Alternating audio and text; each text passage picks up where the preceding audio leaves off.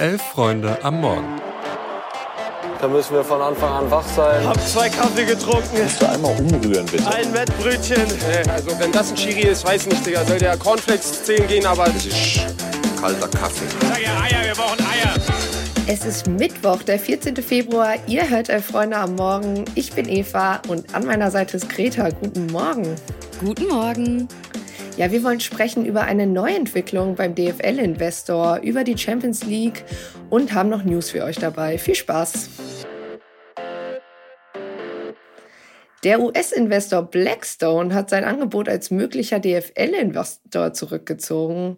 Tja, und dann war es auch nur noch einer. Gestern Nachmittag war es noch ein Gerücht. Am Abend wurde es dann laut Bloomberg und später auch laut Kicker offiziell. Blackstone dauerte das ganze Prozedere rund um den Beat-Prozess dann wohl doch zu lange, vor allem in Anbetracht der Tatsache, dass einige Vereinsoffizielle in den letzten Tagen doch nochmal das Thema Neuabstimmung ins Gespräch gebracht haben. Und Achtung, liebe Freddy Bobics und Co. dieser Welt, Ursprung hat das Ganze eben vor allem auch nochmal in den Fanprotesten der vergangenen Wochen. Und ich muss sagen, das war schon ein kleiner Paukenschlag gestern. Allerdings. Die DFL hat das Ganze dann gestern Abend auch noch bestätigt, nämlich dass Zitat Blackstone nach guten Gesprächen aus verschiedenen Gründen nicht mehr als strategischer Vermarktungspartner der Bundesliga und zweiten Liga in Frage kommt.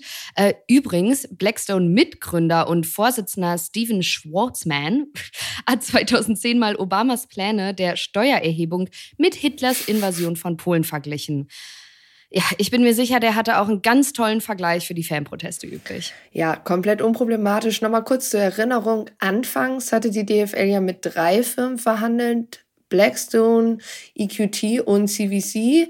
Und EQT war ja schon im Dezember raus aus dem Rennen. Jetzt verabschiedet sich eben auch noch Blackstone. Genau.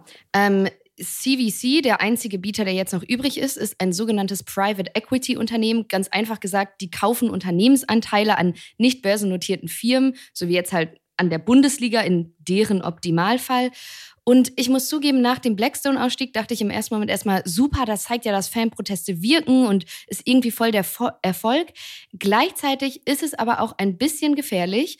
Unser Chef Philipp Köster hat das auf Twitter als rabenschwarzen Tag für die DFL bezeichnet, denn der letzte Anbieter kann jetzt den Preis diktieren.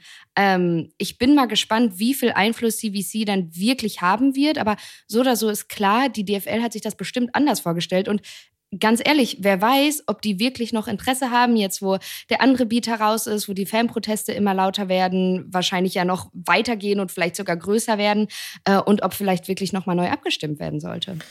Ja, ich glaube, wir werden noch viel um das Thema rote Linien in den kommenden Tagen hören, denn eins ist klar, wie du schon meintest, der DF oder die DFL hat extrem viel zu verlieren und es ist eben die Frage, wie viel sind sie bereit, CVC entgegenzukommen und eben auch die Versprechen, aka die roten Linien, gegenüber den Fans dabei auch zu brechen. Oder eben, wie gesagt, ne, ja, alleiniger Bieter schön und gut, sagt CVC dann, aber wir wollen euch für das Produkt definitiv keine Milliarde mehr geben.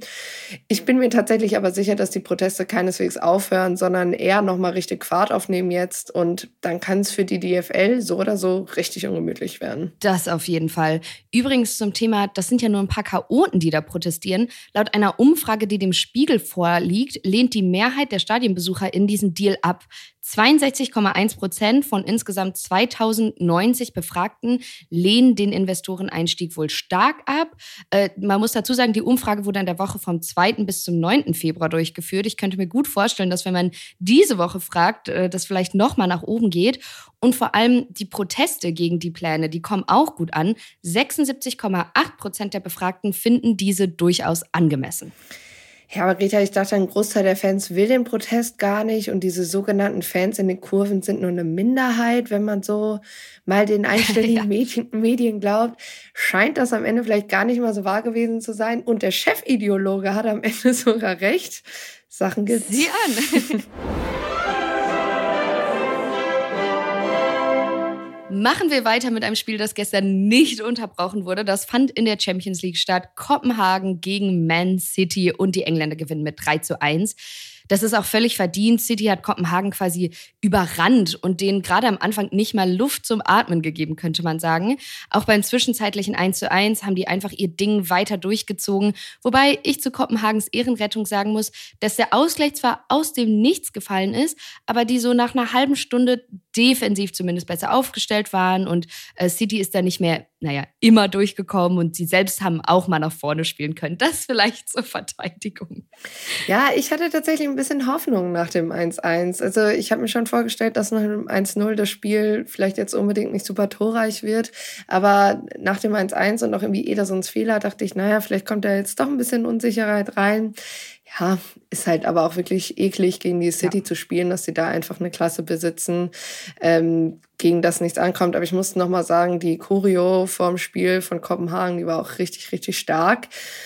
Ja, und Kopenhagen, die haben ja auch gegen den FC Bayern gespielt in der Gruppenphase. Und für die geht's heute Abend um 21 Uhr dann im Olympico gegen Lazio Rom im Achtelfinale weiter. Und Luis und ich haben ja gestern schon eine ganz, ganz kurze Einschätzung zum Spiel gegeben.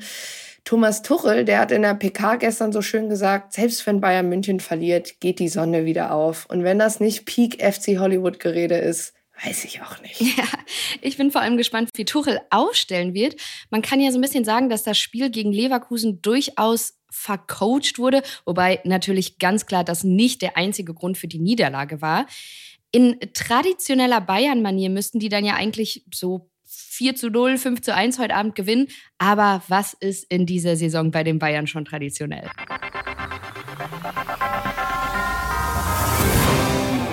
Ja, gute Überleitung für unser nächstes Thema. Mainz 05 hat einen neuen Trainer und der heißt Boris Sven, Entschuldigung, Henriksen. er ist der Nachfolger von Jan Sievert.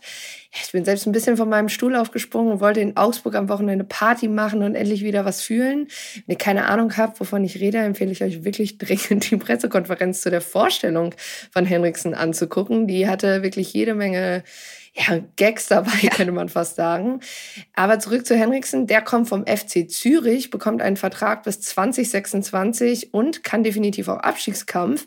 Er hatte den FC Zürich in der Saison 22-23 von Franco Foda übernommen und zumindest in seiner ersten Saison auf den achten Platz. Die Schweizer Liga besteht ja aus zehn Platzierungen und da steigt er zehn Platzierte ab und somit auch zum Klassenerhalt gebracht und war mit Zürich in dieser Saison konstant auf jeden Fall in den Top 5 zu finden.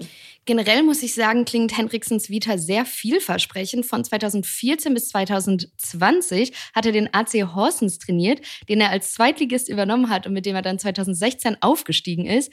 Und ich habe hier am Rande ja schon mal äh, die Familie in Porto erwähnt. Es gibt aber auch noch einen Teil der Familie, die in bzw. um Horsens zu Hause ist. Deswegen freut mich das doppelt. Vor allem muss ich sagen, weil dänische Trainer in der Bundesliga gefühlt ja nie enttäuschen, sondern irgendwie immer Sympathieträger sind. Haben wir nicht alle voll den Softspot, allein für den Akzent?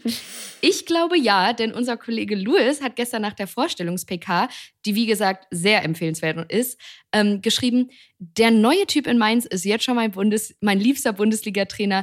Wilde Friese, kauziger Typ, geiler Akzent, brennt richtig beim Reden über Fußball. Ja, da kann ich nur sagen, it's gonna be a party in Augsburg and after that we're having a beer and that beer tastes like the dream. so sieht's aus. Zum Schluss dann noch ein Blick auf die Nationalmannschaft. Horst Rubesch hat den Final Four Kader für den Kampf ums Olympiaticket berufen. Kurz im Überblick, Schiller und Oberdorf sind nach Verletzung zurück. Übrigens, es gibt Gerüchte, dass Oberdorf wohl im Sommer zu den Bayern wechselt. Ja, dann Stürmerin Vivian Endemann vom VfL Wolfsburg ist ganz neu dabei. Äh, Volta von der Eintracht ist auch mal wieder im Aufgebot. Und dann gibt es einige, die nur auf Abruf dabei sind, nämlich unter anderem Anjomi, Latwein, Magul und Rauch.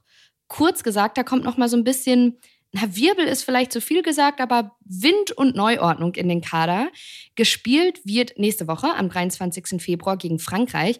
Bei einem Sieg wären die DFB-Frauen übrigens schon direkt für Olympia qualifiziert, wenn sie dann halt ne, im Finale stehen. Denn Frankreich richtet ja die Olympischen Spiele aus, ist als Gastgeber also ohnehin dabei.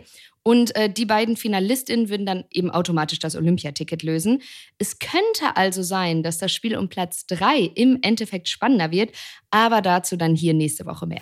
Ja, apropos Fußball der Frauen, da gibt es in der Schweiz jetzt eine richtig herbe Enttäuschung. Die Schweiz ist Gastgeberland für die Europameisterschaft 2025 im nächsten Jahr. Und statt der angedachten 15 Millionen Franken Budget sollen die Schweiz nur noch mit 4 Millionen unterstützen. Zum Vergleich bei der Männer-EM 2008, die die Schweiz ja zusammen mit Österreich ausgerichtet hat, waren es 80 Millionen Franken. Das ist schon wirklich ein absoluter Tiefschlag und gerade im Vergleich jetzt zuletzt auch mit der WM in Australien, das ja so viele coole Bilder auch einfach produziert hat. Ja, einfach eine richtige Enttäuschung. Ja, und für die gute Laune am Ende dieser Folge, wir wollen ja. es euch natürlich nicht unterschlagen. Heute ist Valentinstag und passend dazu spielen Tizi und Louis im Themenfrühstück heute Fußballtinder. Ich habe mhm. keine Ahnung, was das bedeutet.